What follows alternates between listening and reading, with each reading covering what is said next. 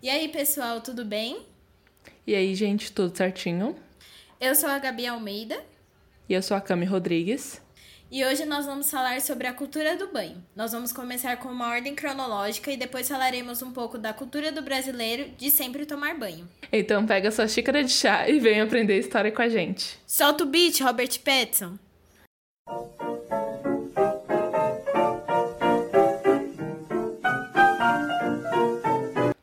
Antes de tudo, é importante falar que grande parte das informações utilizadas na nossa pesquisa foram retiradas do artigo Linha do Tempo, a história da, da higiene e do embelezamento. E vamos deixar todos os, links que usamos como fonte disponível no nosso perfil do Twitter, arroba história, que é o mesmo para o Instagram. Então siga nas nossas redes sociais para saber mais das atualizações e informações dos episódios. É, o tema de hoje foi pauta de grandes e grandes e grandes das nossas conversas. Gente, vocês não têm noção. É pro, provavelmente a nossa principal pauta. E também porque é uma das nossas figuras históricas favoritas, o Luís XIV. Sabe por quê? Porque ele é conhecido por ser uma das pessoas mais não limpas da história. Mas a Gabi veio hoje para defender esse homem, né, Gabi? Sim, eu vou defender ele sim, porque eu quero desmentir essa fake news. Então, nesse episódio, eu vou contar toda a verdade. E como dissemos, vamos apresentar o assunto de forma cronológica e por isso decidimos partir do Egito Antigo, onde a gente já tem mais informações concisas e precisas do, do que o período pré-histórico e períodos antes mesmo. Então vamos lá. Para vocês terem uma noção, as civilizações mais antigas, como a egípcia, foram as primeiras a deixarem rastros sobre o sobre o cuidado com a higiene pessoal. Tanto que o sabão ele foi criado em 2800 a.C. na Babilônia e ele era usado com gordura de animal e cinzas. Assim como a gente, os, os egípcios adoravam tomar um banho. Afinal, quem não gosta de estar cheirosinho, né, gente? Pelo amor de Deus. E eles chegavam a tomar três banhos por dia e, de quebra, inventaram uns produtos de higiene para o corpo. É claro que isso também tem uma ligação com o clima quente, que a gente bem conhece, né, gente? Aquele dia caloroso que fica um inferno. Mas o diferente deles era porque o clima era quente e arenoso. Então imagina aquela sensação de praia lotada, praia grande. Você que já foi deve entender isso que eu tô falando. a Cami odeia a sensação de areia na pele. Nossa, eu odeio. Expor ela. Pois é. Então vamos lá. E até na morte ele se preocupava muito com a questão da beleza. No sarcófago do Tutankhamon. Se eu falei o nome errado, gente, me perdoem, é porque é muito difícil. É, onde os faraós eram enterrados, né, os sarcófagos, em outros também foram encontrados uma variedade de cremes, incensos e potes de azeite, que era, que era usado tanto para decoração quanto para o tratamento do corpo. Um símbolo da beleza era a nossa rainha Cleópatra, que começou a comandar o Egito em 51 a.C. Ela usava leite azedo para manter a pele suave e limpa, lama do rio Nilo para deixar a pele mais jovem. E alusões históricas de que os esfoliantes que a gente utiliza hoje em dia para passar na pele, no corpo, foi criado nessa época. Então virou moda por causa da nossa deusa maravilhosa Rainha Cleópatra. Eu queria pôr um adendo, que eu lembrei dessa parte dela entrar no leite, eu lembrei daquele filme A Branca de Neve e o Caçador, que a Rainha Má entrava na, na, numa piscina de leite branco lá ficava lá nadando e saía bela. Será que é, que é esse o. o como é que fala, Cami? A referência? O segredo? Não, Meu. o segredo para se tornar. continuar bonita assim.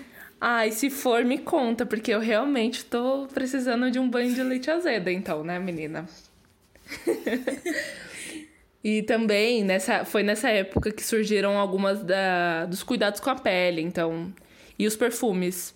Os soldados usavam os óleos, é, os óleos e gorduras super perfumados. Não era aquela coisa de, de porco, né? Era uma coisa bem cheirosinha, gente. E que ficou conhecido em todo o Mediterrâneo. Para usar no cabelo, no corpo, com o objetivo de diminuir a irritação provocada pelo calor e aquela areia que eu já comentei. Olha, eles estavam muito para frente. Enquanto eu tô ali sofrendo na praia, eles usavam um óleozinho e tava tudo certo. Eu acho que você tem que passar óleo de urucum. Olha, eu vou porque realmente praia não é para mim. Ô Camila, queima mais, doida. Ai, eu tô, eu tô sempre debaixo do guarda-sol mesmo. Oh, mas é perigoso. Eu vou contar uma história familiar. A minha tia, ela usava esses olhos loucos pra ficar, tipo, com mar marcada, sabe? Com marquinho e tudo mais. E teve uma vez que ela ficou parecendo um camarão. E teve que levar, tiveram que levar ela pro hospital. Eu juro, Camila, essa história é muito fa famosa na minha família. Gente, as histórias da família da Gabi, sério, rendiam um podcast inteiro, porque é maravilhosa a família da Gabi. Eu acho que todo gente. episódio a gente pode trazer um, uma história da sua família, Gabs. Se vocês ah, é? quiserem. É? é, comenta, gente. Se vocês quiserem, acho que tem para todos os temas. Tem, realmente tem. Mas enfim, voltando.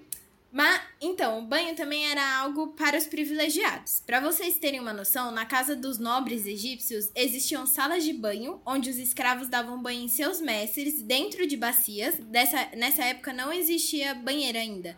Elas só chegaram depois da do, dominação dos romanos. Aí a elite egípcia também produziu alguns artefatos que conhecemos até hoje como os vasos e as caixas para guardar os produtinhos que usavam, que hoje a gente conhece como o armarinho que a gente tem no, no banheiro ou a necessaire. E aí eles jogavam tudo lá dentro. Já as pessoas que não faziam parte da elite tomavam banho em canais e rios. E agora saindo um pouco da África, a gente vai fazer uma viagem até a Europa, tá, queridos? Porque a gente vai evoluindo as coisas. Na Grécia Antiga e na Roma Antiga, a água está ligada a uma questão de bem-estar e até mesmo de prazer sexual, vocês acreditam? Sim, Camis. Acho que essa é parte mais interessante dessa estrada que o banho percorreu, porque os gregos do século 8 a.C. lavavam-se antes das preces, libações. O que é libações, tá, gente? Só para explicar para vocês, que era uma tipo, tá ligada a uma questão religiosa. Então, eles era tipo um ritual que honrava algum deus ou divindade. Eles também tomavam banho antes de sacrifícios, de viagens e depois que chegavam ao seu destino. Então, por exemplo, quando eles chegavam em algum lugar, o anfitrião oferecia água ou para lavar a mão ou para ele tomar banho de novo. Então era sucesso, sabe? Eu, eu tomaria o banho de novo. Ah, eu gosto. Eu acho que os gregos estavam ali, ó, estão sempre pra frente. Você chega na, na, casa das pessoas e você recebe um copo de água, lá eles oferecem pra tu lavar a mão, tomar um banho. Porque imagina, ó, você chega do calor e alguém fala, vai ali tomar um banho. Eu ia e ser muito amiga carro, dessa menina. pessoa. E não tinha carro. Nossa, eu, eu realmente ia ser muito amiga das pessoas. Sim. É... Odisseia, o Homero conseguiu exemplificar muito bem a, questão, a importância do banho para esse povo ele estava ligado às questões de ficar mais atraente e confortável, além de estar ligado também às questões religiosas. Então, essa coisa, tá bonitão, mas você também é aquela crente bonita, sabe? Eu amei. Mas Ai, senhor.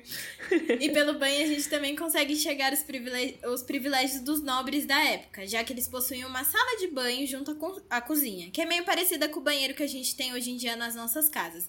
Mas qual que é a diferença? Não tinha chuveiro. Demora muito, gente, para o chuveiro vir. A gente vai falar um pouquinho mais pra frente sobre isso.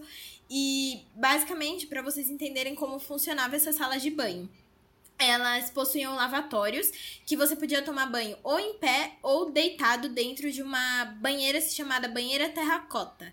Essa banheira eu vou deixar a foto no, no, na thread do Twitter porque eu não achei mais fotos dela, mas basicamente ela era de barro, aparentemente, e tinha alguns desenhos. Ela é super pequena, gente. Eu acho que cabe a pessoa dentro assim em pé. Eu não acho que cabe, cabe uma pessoa assim, toda lá dentro, né? Mas quem sou eu pra falar alguma coisa, né? E esses lavatórios, eles eram preenchidos por águas que os servos pegavam de poços ou cisternas próximo à casa de seus mestres. Mas eu acho que essa é a parte mais legal mesmo, porque a gente tá falando de uma sociedade há milhões de anos atrás e ela já tinha é, encanamento e água corrente, sabe? Um mínimo de infraestrutura para essa sociedade. E Creta era considerado o exemplo disso. Mas como a gente está falando entre duas jornalistas, a gente tem que levantar aqui um questionamento. Até agora a gente falou de uma estrutura para as pessoas ricas e os pobres, como eles faziam para tomar banho? Pois então, Camis. Em Atenas, os pobres tomavam banhos em poços próximos de casa, e nessa época existia uma coisa chamada casa de banho, que eles visitavam de tempos em tempos. Essas casas de banho eram mantidas ou pelo próprio governo ou por iniciativa privada. E se não eram abertas ao público, eram bem acessíveis. Em lugares mais VIPs, existiam salas para banhos quentes e frios. E também eram locais de socialização. Acho que vale como se fosse o barzinho que a gente vai hoje em dia. Que tipo, a gente senta lá numa mesa e começa a conversar, falar mal dos outros e tudo mais. Olha, eu curto bem mais essa questão dos gregos, viu? Imagina tomar um banho, porque eu realmente gosto muito de tomar banho, gente. Então tá limpinha. Uma piscininha? E, ou, é, tipo uma piscininha. Aí você recebe uma, um, uma cervejinha, conversa. Eu realmente gosto muito mais dos gregos a partir disso, sabe? É, eu amo. Eu amo. Eu acho muito melhor, assim. E para vocês terem uma noção, a sala era tão grande que tinha 30 banheiras, uma do lado da outra, e eles ofereciam um vinhozinho e uns petiscos pros clientes, viu? Eu gosto de vinho. Acho top, hein? Eu prefiro cerveja, mas. mas... é, porque eu não gosto, gente. Eu odeio cerveja. Eu espero que um dia eu aprenda a beber. Eu acho que eu, eu não sei beber, Cami. Você vai ter que me ensinar. Olha, eu gosto, porque é barato. Tem vinho barato que é bom, viu? Cantinho do Vale pode.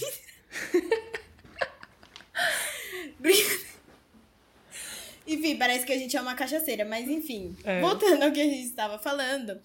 Mas tinha uma terceira opção, que eram os ginásios. Nesses locais, as pessoas praticavam um esporte completamente nuas. E os atletas passavam óleo e areia enquanto faziam seus exercícios. Logo depois, eles eram retirados com estrigil, que era tipo um metal, uma espátula de metal, e eles passavam no corpo para tirar toda essa mela, me, é, meleca, né? E só depois eles iam pro banho de água fria, que podia ser feito ou em pé, em bacias, duchas ou banheiras. E alerta de machismo, gente. Em Atenas, é, esses, esse, essas pessoas elas tomavam banhos frios porque em Atenas era considerado o banho quente era considerado muito feminino. Ai, senhor. É, mano, mas eu acho isso um absurdo, porque, tipo, as pessoas pensarem que o banho quente é feminino. Eu acho que é bom para nós mulheres, porque eu realmente gosto de um banho quente, mas é tão avançado para umas coisas, atrasado para as outras, viu? Agora falando um pouco sobre os romanos, eles também tinham um local para banho, que era o caso das termas romanas. Além de oferecer isso dos banhos, né, eles também tinham salas de leitura, conferência, exercícios físicos e jogos. Os banhos eram feitos com chás e ervas, que também funcionavam para as massagens. Olha, eu, eu gosto, viu? Uma massagenzinha, tal. É, a limpeza era famoso Exato. Spa. Olha aí, eu acho que saiu daí a ideia dos spas, né? Uhum. É, a limpeza era algo tão importante para esse povo que ela representava virtude e elegância para os romanos. E foi a partir daí que eles criaram um sistema de abastecimento, que foram formados por, pelos arquedutos. Eles são bem famosos na estrutura da romana e tudo mais. Esses arquedutos abasteciam as propriedades particulares, as casas de banho e as fontes, que eram usadas pelos mais pobres e para cozinhar, limpar e lavar. Roma era abastecida por nove arquedutos para suprir a demanda de 1.100 litros usadas por cada romano na época, e os banhos duravam cerca de duas a três horas. Os, olha. Jesus amado. A, a natureza chora, né? É, Jesus, eles deveriam sair todos enrugados, porque a gente já fica, tipo, uma hora no mar, já sai todo enrugado, imagina duas a três horas de banho. Mas, né, voltando aqui, uma curiosidade para vocês: essas casas de banho eram frequentadas por prostitutas, curandeiros e esteticistas. Então a população já matava três coelhos numa cajadada só. Por quê? Tomava banho, fazia sexo, cortava o cabelo e ainda de quebra saía com uma receitinha médica, gente. Olha, perder tempo realmente não era com os romanos, entendeu? Uhum.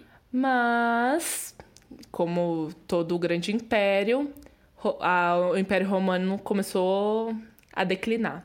Toda a tecnologia que eles tiveram, é, trouxeram para o abastecimento das cidades foram destruídos. E aqui entra a Idade Média, gente. Chegamos a uma das mais famosas eras históricas. A Idade das Trevas, a gente pode chamar a Idade do Mau Cheiro. A Idade Média, que marcou o século V ao XV d.C. foi marcada pela religião. Isso significou um grande controle sobre os corpos da, da população. Então, minha querida amiga, é, diferente dos gregos que amavam expor aquele corpo malhado, limpinho, cheiroso, essa, esse período reprimiu qualquer aspecto ligado ao corpo. Que é. Então, qualquer toque era profano. Então, nada de beleza, muito menos de nudez, viu? Olha, gente, a coisa era tão séria que era considerada uma atitude quase profana e que o corpo, templo de Deus, segundo a religião, estava à mercê da tentação e que o banho, meus queridos amigos, podia despertar a vaidade.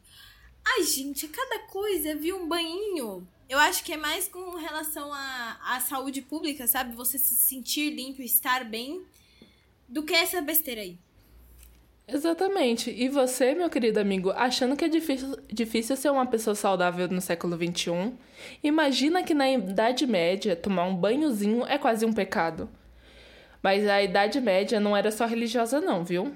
O conhecimento da, é, médico da época acreditava que a limpeza, né, então tomar um banhozinho, abria os poros e isso podia deixar o seu corpo exposto e mais suscetível às doenças. Uma curiosidade sobre os banhos durante esse período é que o mesmo foi adotado em apenas alguns ritos de passagem, como o batismo após o nascimento das crianças, o banho das noivas antes do casamento e uma gotinha de água para se benzer antes, da entrada, antes de entrar na igreja. E aí vamos a uma curiosidade, gente. É, eu não sei se vocês sabem, mas vocês sabem o porquê que o mês de maio é considerado o mês das noivas? Pois então, aqui que eu falei, né, que o banho das, das é, tinha o banho das noivas antes dela, delas se casarem, gente, acontecia em maio. Então, se o. Por exemplo, se a, a noiva tomou banho em maio, ele durava teoricamente até junho. Eu acho que uma semana já venceu o negócio, né? Mas quem sou eu pra falar alguma coisa? E aí, é, é, o, é, maio acabou sendo considerado esse mês porque, basicamente, como elas tomavam banho e ficavam limpas, já casava tudo de uma vez, entendeu? E outra curiosidade, os buquês de rosa foram os buquês, na verdade, nem precisa ser de rosa, né? Eles foram criados para disfarçar o cheiro dessas mulheres quando elas estavam entrando no casamento. Então, gente, imagina o cheiro insuportável. Gente, pode levar quantas rosas quiserem, nada supera o cheiro do CC. Nada. Eu fico imaginando que as rosas para eles, alerta de, de exemplo meu, são sempre horrorosas, mas vocês vão entender. Eu tenho certeza que para vocês, no, no, ensino fundamental, toda vez que vocês voltavam da educação física, tinha aquele grupinho, sabe, de garotos que voltavam suados. Eles pegavam um desodorante em spray e passava. E aí o cheiro do desodorante já era ruim. Aí juntava com o cheiro do suor. Era. Ficava muito pior. Nossa. Então eu acho que pra, pra galera ali também, que tava na igreja, devia ser a mesma coisa. Era tipo juntar o cheiro das rosas com o fedor do corpo da mulher. Ai, e de todo mundo que tava ali, porque ninguém tomava banho também. Devia ser insuportável. Olha, não dá, viu? Mano, você me lembrou o um negócio de educação física? Eu lembrei de uma coisa que lá na escola onde eu estudava, é, tinha um pessoal. Tipo assim, a gente tinha colete pra dividir o time. Né? Ai, né? colete era péssimo. Suor. Nossa, Camila, puta merda.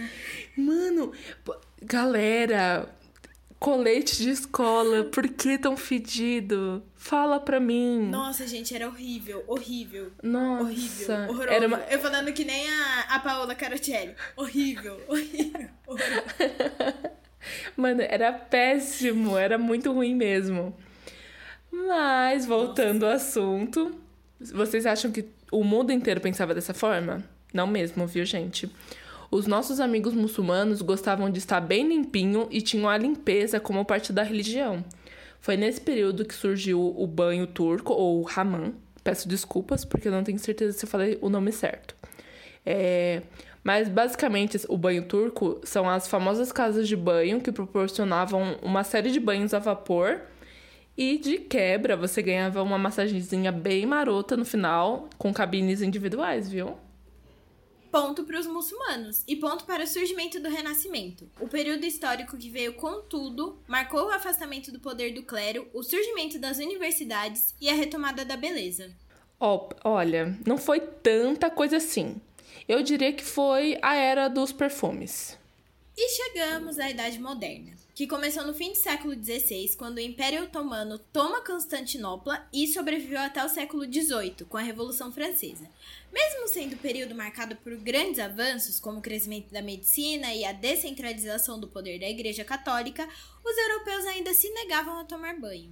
Pois é, né, menina? O medo da, da volta da peste bubônica era tão grande que os, os hábitos medievais se mantiveram até o século XIX. É um pouquinho mais de tempo, gente. No fedor. E aí, com o surgimento da água encanada e o esgoto, as pessoas tinham tanto medo de tomar banho que uma pessoa lavava o rosto e já era motivo de fofoca, sabe? Era tipo alguém chegando na sua rodinha e falando que alguém tava traindo outra pessoa. Para eles era tipo, meu Deus, a pessoa lavou mais que o rosto, viu? Imagina chegando. Você sabia que aquela pessoa ali, ó, que tá passando ali do outro lado da rua, tomou banho? Aí todo mundo ficava, nossa! É, imagina aquele tom de fofoca, tipo, você não acredita que fulano fez. Lavou o rosto. eu fico. Eu fico passada com esse tipo de coisa. Ai, gente. Mas continuando, as cortes francesas mantinham um ritual para se vestir e os aristocratas se entupiam de perfumes para não sentir o cheiro ruim um dos outros. O banho só acontecia quando eram prescritos por médicos. E uma curiosidade aqui Sabe quando a gente tá assistindo filme antigo e tem aquele, aquela, tipo assim, um monte de mulheres usando leque? Gente, não era por causa do calor. Na verdade, o leque naquela época era usado para afastar o cheiro das outras pessoas. Tipo, ficar abanando pra eu não sentir o cheiro da coleguinha do meu lado ou do, do coleguinha do meu outro lado. Gente, olha, imagina o cheiro. Eu realmente ia ficar com leque, eu, eu, eu não ia frequentar o lugar. Eu também. Mas foi nessa, foi nessa época que surgiram as perucas enormes, né? E o rosto coberto de farinha. Então, o pó da farinha mesmo, eles viraram moda.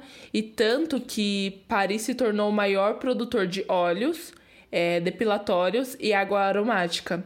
E agora, Gabi, chegou o seu momento de desmentir a maior fake news de todos os tempos, viu? Então vamos lá. Vou falar do meu rei favorito, sim.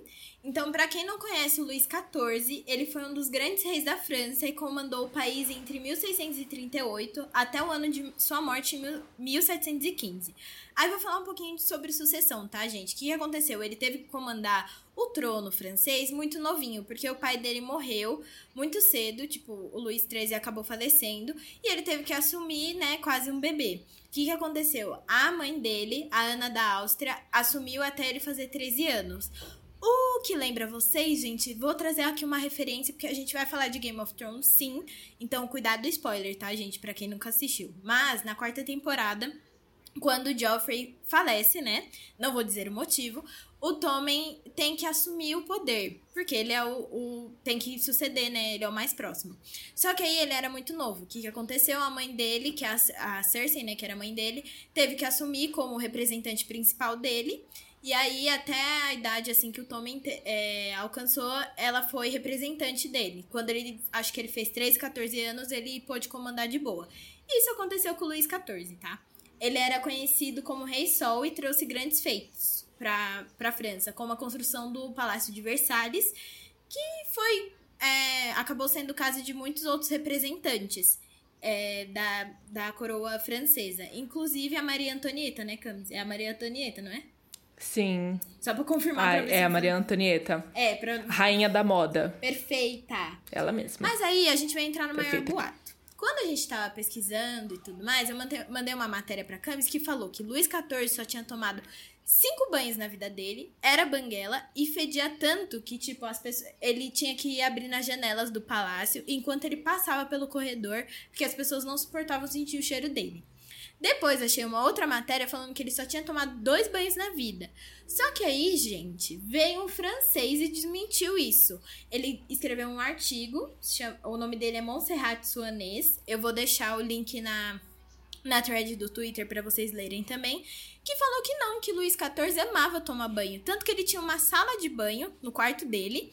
E ele sempre tomava banho lá. E quando ele era mais novo, ele pedia pra mãe dele é, levar ele para tomar banho em lago e tudo mais, porque ele queria se sentir limpo.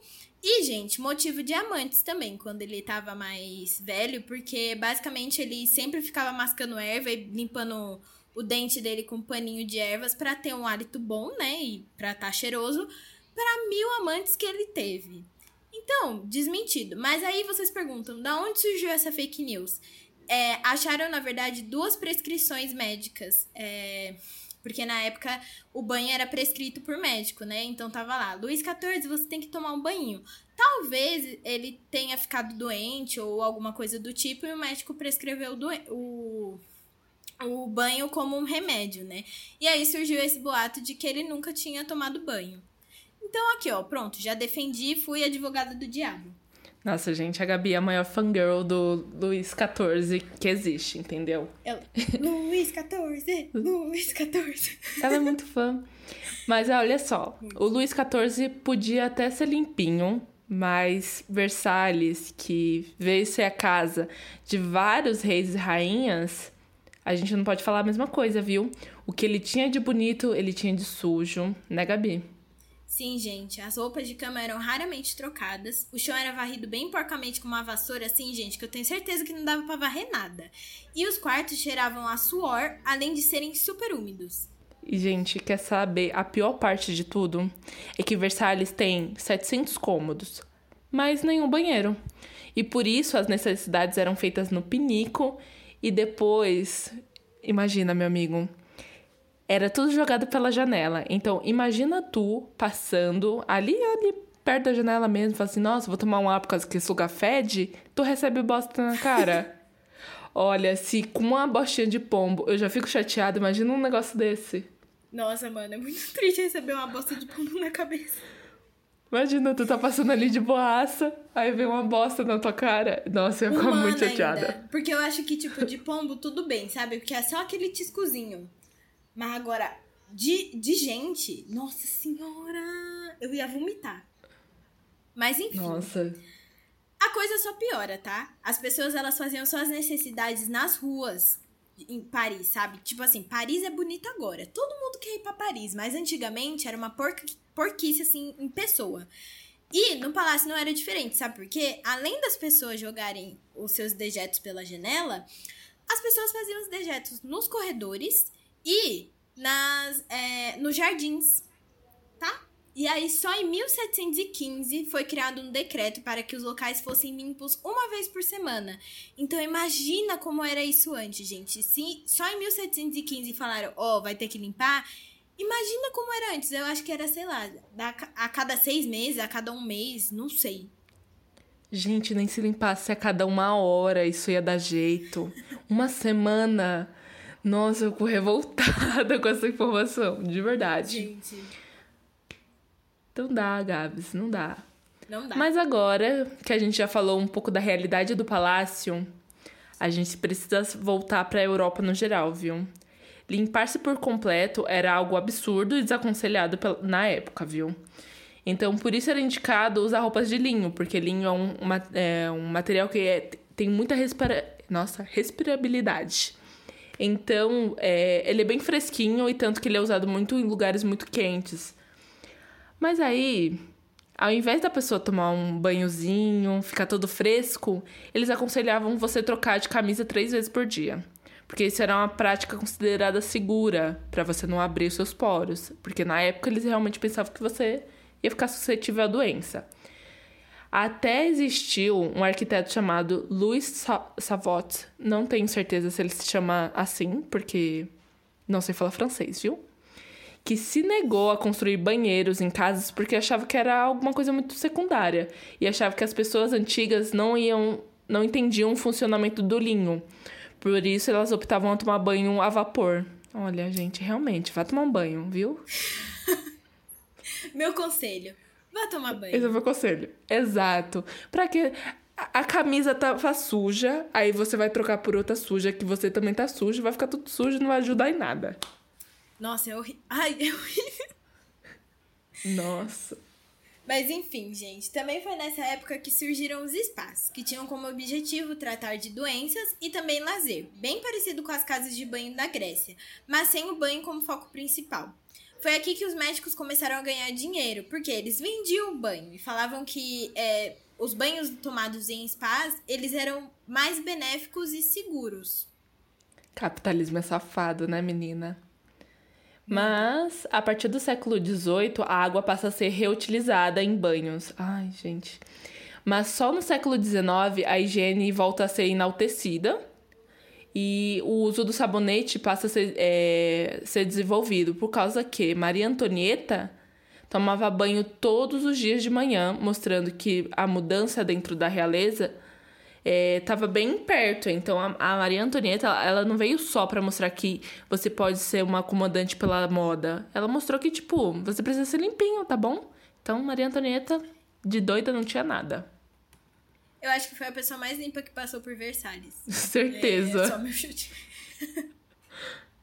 Mas então, gente, eu queria trazer só uma curiosidade, a Camila vai trazer uma outra também, que como funcionavam esses banhos coletivos.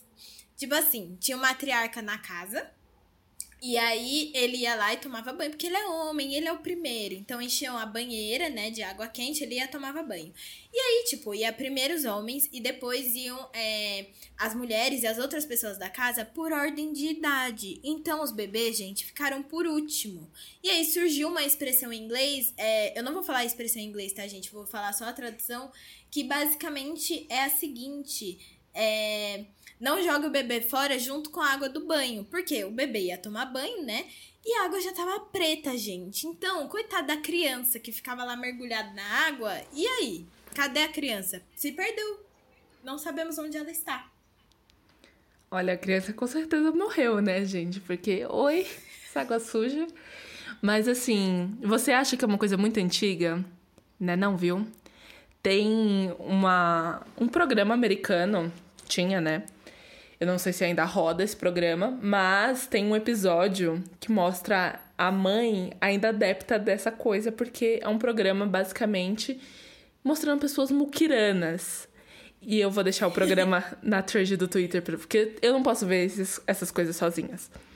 E aí mostra que todo mundo da família usava, enchia a banheira de água e todo mundo ia tomando banho sem trocar a água da banheira. Então, na última, que é, um meni, é uma criança, ele toma banho na água marrom. Tá marrom a água. Gente, ai que nojo!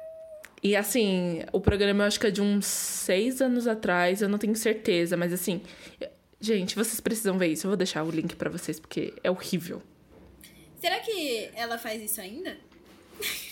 Ai, com certeza, porque eu lembro que ela fala muito dessa questão de, de ai, você sabe o quanto você gasta de água por, se você ficar trocando a água? Mas assim, minha senhora, sabe o quanto você vai gastar com hospital Saúde? se você pegar uma doença? É. Exato. É ainda mais americana. O sistema americano é muito caro de saúde. É louca. É, então, eu ia falar isso agora. Eles não têm que nem a gente o SUS, né? Eles é. têm que pagar a vida Ele... deles, na verdade. Exatamente, tipo, até na época do Obamacare era caro, assim. Então, amigos, vocês não têm SUS, então fica quieta aí na sua, sua casa e troca essa água nojenta. Mas voltando aqui, gente, é, é só a partir no, do meio do século XIX as pessoas elas começam a tomar consciência de que águas compartilhadas e os spas não faziam muito bem à saúde, olha só. Mas tem gente que faz isso ainda, que nem a Camis falou. Além da falta de banho, já que os estudos sobre suor começaram a sair. Foi assim que o banho diário começou a ganhar força e assim que entramos na idade contemporânea, mais limpinhos. Olha, eu sei que você tá assustado com tudo que a gente falou até agora. Mas eu chego com boas notícias, viu? A idade contemporânea chegou e tá tudo certo. É muito difícil ver essa sujeiraiada toda. Mas, com a idade contemporânea, a gente reuniu toda, todo o conhecimento que a gente aprendeu com a ciência e as revoluções do século passados. Então, a gente juntou tudo isso e aprimorou. Então, bem-vinda à idade contemporânea. Evolução ou finalmente se renderam ao que alguns antepassados já faziam? O que importa é que a higiene ela começou a ser levada a sério e a partir de 1846, leis encorajaram a abertura de casas de banho e a Inglaterra promulgou uma lei que dizia que esses locais deveriam oferecer uma entrada de baixo custo e quem ganha tudo, com tudo isso é o povo e o capitalismo. Pois é, né, gente? O capitalismo tá aí. Mas uma pessoa não ficou contente só com isso. Um alemão, ele foi além e criou, meus queridos amigos, uma coisinha que você tem aí na sua casa e você ama. O chuveiro. O Oscar Lassar, não tenho certeza se eu falei o nome dele, porque ele é alemão.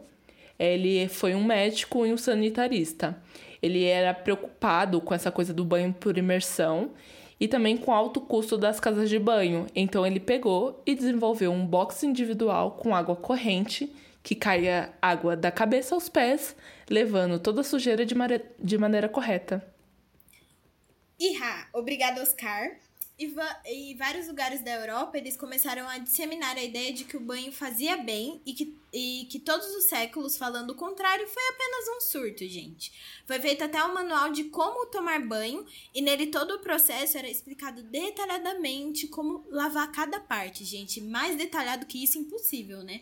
A questão da higiene atravessou os mares e passou nos criadores do capitalismo. Então, o que aconteceu? A indústria da higiene ela começou a tomar forma é, fora do, da Europa e, quando, e a indústria ela começou a vender a valorização do, da higiene, né? Que tá não só ligada agora à beleza, mas é uma questão de saúde. Algo bom para um fim ruim, né, gente? Mas a propaganda realmente funcionou nos Estados Unidos. E em 1930, 89% das casas estadunidenses possuíam uma banheira e o banho passou a ser um requisito para ser considerado um cidadão da sociedade. Ter mau cheiro era como assinar um atestado de péssima reputação, afinal de contas, né? Está fedido, as pessoas não querem estar próximas de você. Exatamente. Então a, a, limpeza começou a ser fortemente associada à beleza. E as propagandas começaram a dizer que a limpeza trazia beleza. E, gente, beleza eu não sei, né? Mas alguém é, cheiroso se torna muito mais atraente. É que nem eu, eu quando eu e a Cami estavam fazendo a pesquisa, a gente achou várias propagandas da Lifebuoy, que era, eu acho que uma empresa de, de sabonete, né? Isso, isso. De produtos de higiene, eu acho, no geral. E aí eles falavam. É, eles é, colocavam assim, che chega de cheiro de corpo, que é o famoso CC. Eu adorei as propagandas da época. Realmente, é uma coisa que, tipo, é engraçada, mas é tipo, chega desse cheiro, né, gente? Aham. Uhum. E com toda certeza, né? A gente não. A gente gosta de estar perto e de falar com gente cheirosa. E vamos falar dos brasileiros, né, gente? O brasileiro é, uma terra, é um povo muito limpinho, apesar da gente saber que nos ônibus nem todos. E é aquela coisa, né? Brasileiro sempre melhor que europeu no quesito de limpeza. Certo, Gabs? Como a gente bem sabe, os europeus não dominaram país nenhum, né? Eles foram bem periféricos, saíram pegando tudo que não é deles. E aí, quando eles chegaram aqui no Brasil, estranharam a cultura dos índios. Então, imagina aquele teu amigo Cascão que, che que chega, tipo, conhecendo a Mônica Gallagher. Foi mais ou menos assim. Eles ficaram bem assustados. Exatamente. E quando eles chegaram aqui e se depararam com a realidade muito diferente, os indígenas, gente, chegavam a tomar cerca de 6 a 10 banhos por dia. Além disso, eles se depilavam, lavavam e cortavam os cabelos. E como eles não tinham sabonete, eles usavam o que a terra dá, entendeu? Alguns óleos, como o de andiroba e o de pitanga. Ô, deixa eu falar uma coisa que, que eu lembrei do negócio de depilação. Eu não sei se vocês que estão escutando já assistiu aquele programa do Que História é essa do Porchat. E aí uma vez a Cláudia Raia foi.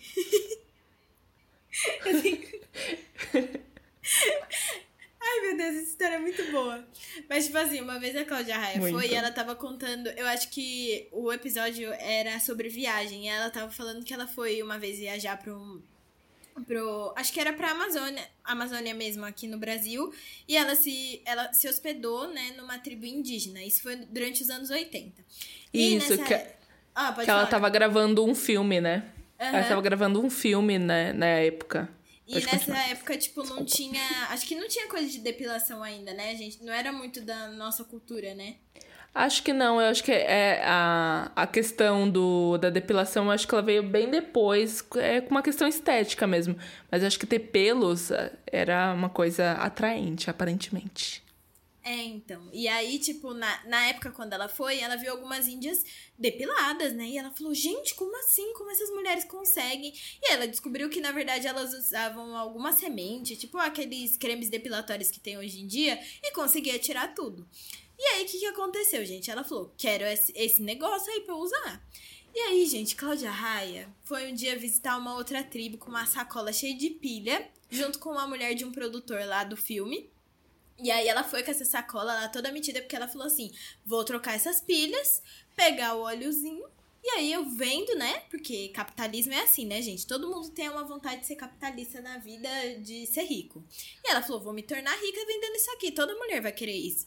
E aí ela foi, chegou pra Índia e falou assim: a Índia foi pegar o, a pilha, né? E aí ela falou assim: ah, eu quero óleo o que vocês usam, né, para depilar. E aí ela, aí a Índia se fez de sonsa, ela, não, pilha. Aí deu para ela uma pena. Aí a, a Cláudia Raia, não quero pena, eu quero o produtinho que você usa. E aí elas começaram numa briga e tudo mais, aí puxa, puxa a bolsa com pilha, aí puxa não sei do que, e foi, foi, foi. A Índia ficou puta e deu um soco na Cláudia Raia, gente. A Cláudia Raia caiu dura no chão caiu com, com uma marca no rosto e sem o creme depilatório. E gente. ainda perdeu as pilhas. E ainda perdeu as pilhas. Eu vou deixar esse, esse programa, esse episódio do programa no, na thread do Twitter pra vocês verem, porque ela contando é o um máximo, gente, sério. Nossa, eu dei muita risada assistindo esse episódio, é muito bom. É muito bom.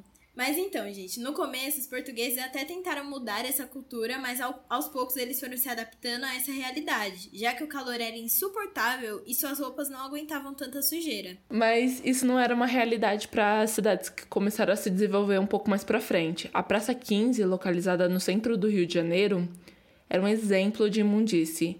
A reportagem Hábitos de Higiene só se popularizaram no começo do século passado, feito pelo Fantástico. A gente vai deixar o link da reportagem para vocês verem no na thread do Twitter. Mostrou que o local, que hoje é todo limpinho asfaltado, na verdade vivia na lama e com um esgoto a céu aberto. E todos os dejetos que as pessoas produziam era jogado no mar mesmo, e só que esse a forma que eles jogavam é muito degradante. Eles é, faziam que escravos, chamados de tigres, jogassem fora. Só que eles eram chamados de tigres porque eles levavam baldes em cima da cabeça e nos baldes tinha todos esses dejetos. E conforme eles iam andando até lá para poder jogar fora, os dejetos iam escorrendo pelo rosto, pela cabeça, né? E iam formando aquelas é, caminho de sujeira e isso é muito ruim de pensar. Imagina a humilhação. Toda a escravidão foi uma humilhação, mas eu acho que isso é, é, é muito mais pesado, sabe? Uhum. Tipo, levar, sei lá, mano, eles podiam muito bem. Sabe o que, que me dá raiva? É que esses brancos filha da puta podia botar essa porra desse negócio na cabeça deles e ir lá jogar. É isso que eu fico puta dentro das minhas calças. Ai, eu fico puta com tudo. Eu sou putaralhaça com toda a história. Tudo, não tem, eu acho que nenhuma parte que eu fico tipo, uau, que momento incrível. Acho que só os gregos ali, mas eles também escravizavam uhum. as pessoas. Então, vamos seguir a nossa vida, né, é, gados? Então. É, fazer o quê? Mas vamos ter episódios para falar um pouquinho sobre isso também, tá, gente? Mas então, voltando. Para vocês terem uma noção, o rei Dom João VI nunca tomou sequer um banho durante toda a vida dele. Sim, o Dom João VI, o pai do Dom Pedro I, nunca lavou a cara dele, né? E para vocês terem uma noção, nessa reportagem que a gente falou da do Fantástico, eles citam que os, os especialistas citam que o cheiro dele era tão insuportável que no ritual de beijar a mão, é, Tipo, eu vou explicar aqui que é esse ritual de beijar a mão, tá, gente? Basicamente, foi Dom João VI que criou isso. E ele ficava lá sentado no trono dele. Aí os seus súditos iam lá em fileirinhas, todos bonitinhos. Tinha uma a hora que era às 8 horas da noite, esses súditos iam enfileirados, todos vestidos muito bem. Da mãozinha, da, ele dava a mãozinha e aí os súditos iam lá e davam um beijinho. Então, nessa hora, tem muitos súditos, tem gente falando que era insuportável o cheiro dele, gente. Insuportável. Imagina beijar a mão desse homem. Eu queria dizer que a novela da Globo mentiu pra gente colocando o Léo Jaime, que era super limpinho lá, pra interpretar o Dom João VI. Porque, gente, absurdo, sabe? Gente, a Globo mentiu quando colocou o Caio Castro pra, pra interpretar o Dom Pedro, né? Porque Caio Castro, Dom Pedro, né, meninas? Mas tudo bom. É, mas vamos superar isso. E vamos falar dos produtos de higiene, vai. o consumo realmente aconteceu aqui no Brasil só com a entrada das empresas norte-americanas no país durante o governo do JK, nosso conhecido amigo aí capitalista. É, a entrada dessas empresas mudaram a forma de higiene e de determinaram alguns padrões que temos até hoje. As propagandas estadunidenses mostraram como, é, como podem ser efetivas as questões de higiene dentro e fora do seu país. Então, tipo, as propagandas não eram só para os norte-americanos, né, minha gente? Era para todo mundo falando, ó, você tem que seguir esse padrão sim, porque senão você vai ser marginalizado pela sociedade. Mas não é só de empresa americana que o brasileiro vive. E para deixar o valor desses itens um pouco, mais, um pouco mais baratos, as empresas brasileiras começaram a produzir sabonetes, cremes perf e perfumes com a matéria-prima nacional. Exatamente. Com a mentalidade de se tornar é, mais atraente e não gastar tanto, é, tanto dinheiro assim com os produtos norte-americanos, no caso, as empresas brasileiras ganharam força. Afinal, quem nunca comprou um produtinho na revista da Natura? Né? Levantou lá o plastiquinho, esfregou o pulso para sentir o cheiro do perfume. A marca foi pioneira é, em utilizar a matéria-prima nacional e se tornou um sucesso internacional, viu? Tem, comprou empresas aí, sucesso em todo lugar. The Body Shop pode entrar, porque é dela também, os produtinhos. É tudo. dela, amo. Muito obrigada, The Body Shop Natura, por ter comprado The Body Shop. Patrocina a gente. Aquela. Exato. Mas enfim, gente. Mesmo ah, sendo uma das sociedades que mais toma banho, né, a sociedade brasileira, nós temos um problema, gente. Nós não lavamos as mãos. Na reportagem que a gente citou do Fantástico, uma pesquisa comprovou que o brasileiro usa apenas um sabonete em barra por mês. Ou seja, esse número seria muito mais é, muito maior se tivéssemos essa cultura de lavar as mãos. É uma coisa que está sendo muito debatida agora por conta do coronavírus e toda a pandemia dele, relacionadas a esse vírus demônio, né? E, gente, sério, as pessoas não lavam as mãos. Por favor, lavem as mãos. É só isso que a gente pede para vocês. Exato. É uma coisa muito maluca, né? A gente ser tão preocupado com essa questão de tá limpo, de tá cheiroso. E a mão que uhum. Toca em tudo, que entra em contato com tudo, assim, a gente conhece o mundo pelas mãos, não tá limpa, tá suja. É. Então, é, é, é por aí que entra todos os vírus e todas as doenças, sabe? É uma loucura. É aquele negócio. Lembra daquela música que tinha da cultura que era lava uma mão, lava outra, lava. Exato. Tá vendo? A gente devia ter aprendido desde essa época. Exato. Que é super importante lavar as mãos, né? Sim. E, gente, com essa última curiosidade e com Gabi cantando música da cultura, a gente fecha. Meu Deus, eu cantei, Camila! a gente fecha o nosso primeiro episódio do nosso novo podcast. Esperamos que vocês tenham gostado e esse é só um começo de um grande projeto e que a gente tá amando fazer. Sim. Então conta pra gente qual foi sua curiosidade favorita, o que você achou do episódio e o que, o que querem ver a gente falando, sabe? Pode mandar tudo que vocês quiserem. Falar assim, ai, ah, fala sobre tal coisa, sobre curiosidade tal. A gente está super aberta para receber opiniões. Exatamente. Então siga a gente nas redes sociais, Twitter e Instagram, arroba História ou, se você for aí uma pessoa que adora mandar um e-mail, manda pra gente também, que a gente tem um, um e-mail. É chassehistoria.gmail.com A gente se vê na semana que vem com mais um episódio quentinho e cheio de curiosidade para vocês. Até mais e beijos. Beijos e lavem as mãos, viu? Este podcast foi produzido por Camila Rodrigues e Gabriela Almeida. O roteiro é feito por Camila Rodrigues e Gabriela Almeida. A arte foi feita por mim. A trilha sonora é a música Chicago Breaking Down, do Louis Armstrong, e a edição foi feita pela Gabs.